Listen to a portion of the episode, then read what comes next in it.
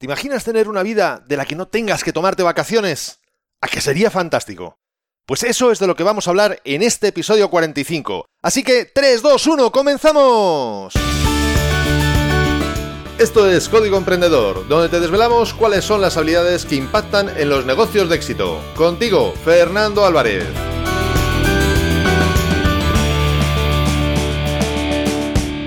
Estamos, un episodio más, una semana más, siempre desde la trinchera, desde donde los emprendedores producen resultados, desde donde tiene lugar la acción. ¿Qué tal estás finalizando agosto? Espero que bien. Y si has tenido vacaciones, espero que las hayas disfrutado y que además disfrutes de la vuelta a casa. Y te puedes estar preguntando, bueno, pero ¿y por qué cuenta esto de la vuelta a casa? Pues muy sencillo, porque aunque podría parecer lógico que todos mm, podamos sentir algún tipo de felicidad al volver a casa, por desgracia, no siempre es así. Pensé esto precisamente cuando hace unas semanas estaba en el aeropuerto de Palma de Mallorca volviendo de haber pasado unos días con mis buenos amigos Chelsea y Borja Girón, que bueno, a Borja le conocerás por sus podcasts Triunfa con tu blog, eh, SEO para bloggers, además de otros cuatro podcasts que tiene. Es muy prolífico con, con el mundo podcasting. Y bueno, te recomiendo además que le sigas y que te suscribas a sus podcasts. Aprenderás mucho más de lo que te imaginas. Bien, bueno, volviendo a lo que hablábamos. Estaba en el aeropuerto con una sonrisa de oreja a oreja, te lo puedo garantizar, por lo bien que había estado pasando esos días y que volví además a casa con ganas de hacer muchas cosas y seguir organizando mis siguientes vacaciones, porque bueno, este año lo he hecho en, en trocitos. Cuando ya en el embarque, me fijé que había personas con, te lo digo tal cual, literalmente, cara de perro. Y por supuesto que me disculpen los cánidos, estos perros a los que aprecio mucho, pero que mucho. Y los quiero además un montón a, los perros, son, son encantadores, me encantan todos, todos en general. Parecía que estas personas eh, fueran de camino a ingresar en prisión, como que al lugar al que se dirigían ya no fuera vida como tal, fuera un martirio más bien. En fin, no sé tú, eh, pero yo creo que todos en algún momento hemos vivido, desgraciadamente, una situación así. Yo al menos sí lo he vivido en algún momento. Es verdad que hace mucho tiempo, pero, pero ha sido, ha ocurrido. Y es una verdadera lástima. Estar viviendo una vida de la que necesitas escapar en cuanto puedes, ya sea fines de semana, vacaciones, de verano, de invierno o de lo que fuese.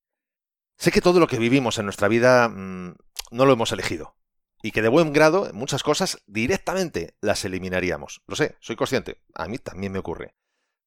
Pero no siempre se puede eliminar, no siempre se pueden eliminar esas cosas que no nos gustan. Ahora bien, hay cosas que sí podemos hacer, hay cosas sobre las que podemos actuar. Pero antes de continuar, quiero que recuerdes que este episodio de Código Emprendedor ha llegado a ti gracias a desde la trinchera.com, donde podrás encontrar muchas más técnicas, estrategias y trucos para mejorar tus habilidades profesionales y llevar tu negocio mucho, mucho más lejos. Bien, pues como decíamos, lo primero es preguntarnos si tiene sentido que sigamos así, que sigamos sufriendo, viviendo una vida que de verdad no deseamos, esto nos hace infelices a nosotros y no solo a nosotros, sino también a las personas que nos rodean. No sé si hay más vidas, pero desde luego yo no estoy dispuesto a desperdiciar esta. ¿Tú qué? ¿Qué opinas? ¿Estás dispuesto? ¿O quieres aprovecharla? Por si acaso, bueno, no sé, pues hay o no hay otras vidas. Al menos esta parece ser que sí que la tenemos. Bien, pues para ello tienes que estar dispuesto a tomar la decisión de realizar cambios. Y los cambios generalmente son incómodos, eh, no lo vamos a negar. No todos, pero muchos normalmente son incómodos. No nos gustan demasiado. Suelen suponer salir de nuestra zona de confort y adentrarnos en nuevos territorios, con el riesgo e incertidumbre que esto normalmente suele implicar.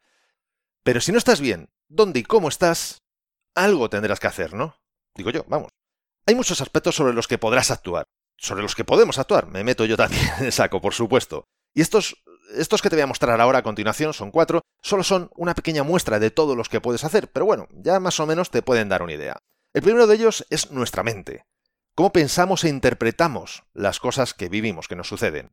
El segundo es nuestro entorno. Hay muchas cosas que podemos modificar en nuestra casa, en nuestro despacho, etc. El tercero, nuestra agenda. ¿A qué dedicamos tiempo?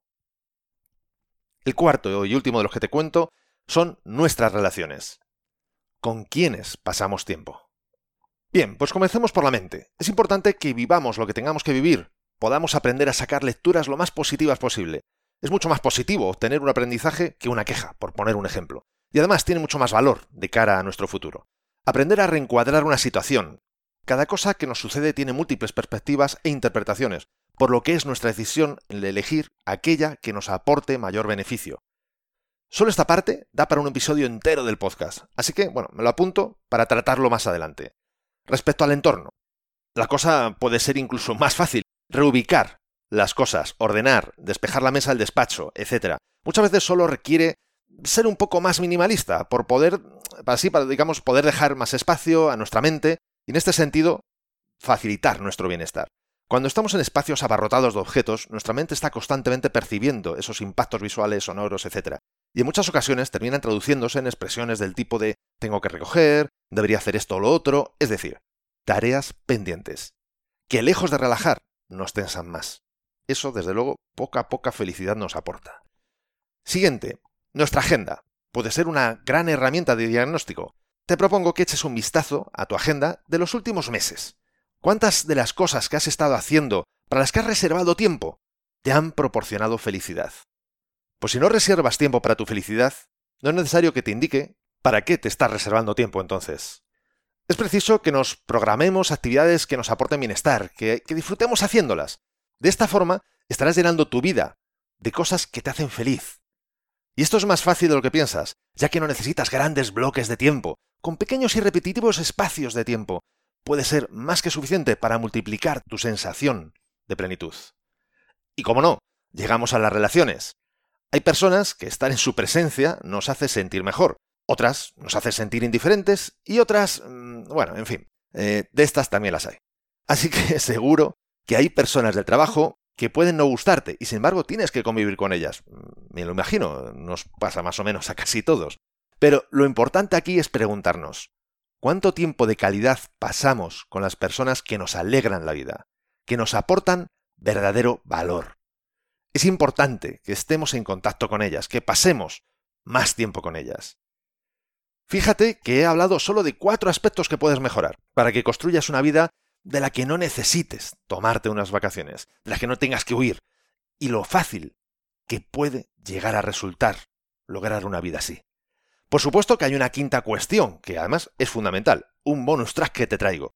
Valorar lo que tienes. Poner el foco de tu atención y tu agradecimiento por todo lo que tienes, en lugar de lo que hacemos habitualmente, que es ponerlo en todo lo que consideras que te falta, que te gustaría tener. Y además, te puedo decir que esto no es todo, aún hay más. Pero antes, quiero hablarte de algo, quiero hablarte de algo que tú ya sabes, que el éxito y los resultados en la empresa dependen más de cómo hace las cosas que de estar 100 horas trabajando. Y precisamente por eso te he recopilado más definiciones que sé que pueden ayudarte a multiplicar tus resultados, ya que son la consecuencia de yo haber estado estudiando a personas de éxito y de además haberlas puesto en práctica, de haberlas experimentado. Todas estas acciones las tienes recogidas en mi book gratuito Multiplica por 100. Puedes bajártelo totalmente gratis en desde la trinchera.com barra X100. Te dejo el link en las notas de este episodio. Y además te explico un sencillo método para aplicarlas de forma que ya notes mejoras en tus resultados, incluso habiendo solo aplicado unas pocas de estas acciones que te indico. Bien, volvamos con el tema que, tenemos entre manos. Y ya por último, quiero hablarte desde este tema de la motivación que tenemos en lo que hacemos en nuestra vida. El propósito de para qué hacemos lo que hacemos. John Whitmore, uno de los padres del coaching, en un seminario hace ya bastante, bueno, unos, bueno, bastantes no, unos cuantos años, planteó dos preguntas. ¿Qué has hecho durante los últimos 10 años que aportara felicidad a tu vida? Y segunda tanda de pregunta, digamos, o son dos realmente. ¿Cuál es el plan estratégico a 400 años de tu negocio o de tu vida? ¿Qué aportarás a las generaciones venideras? De la primera de ellas ya hemos hablado. Y la segunda es muy importante, ya que nos proporcionará un sentido a nuestra vida, una dirección, una motivación. Trabajar con la intención y propósito de dejar un legado, algo que nos sobrevivirá, es una potentísima forma de automotivación. Nos da un sentido a nuestra vida, a nuestro día a día. Pero esto no es algo que suceda de forma fortuita, de forma aleatoria. Debemos poner intención, debemos definir la estrategia, planificar las actuaciones y ponernos manos a la obra. O no habrá legado que nos sobreviva. Y esto depende de ti.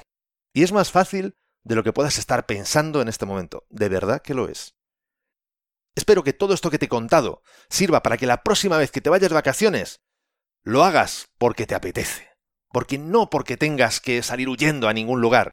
Y de esta forma, esa cara de perro que decíamos antes pueda ser una cara de perro feliz, muy feliz, moviendo el rabo, el cuerpo entero de felicidad. Pero eso sí, entre tanto, quiero hablarte de lo que te traigo en el próximo episodio de Código Emprendedor. En esta ocasión te voy a hablar de cómo Zion Clark logró lo inimaginable. Contra todas las apuestas.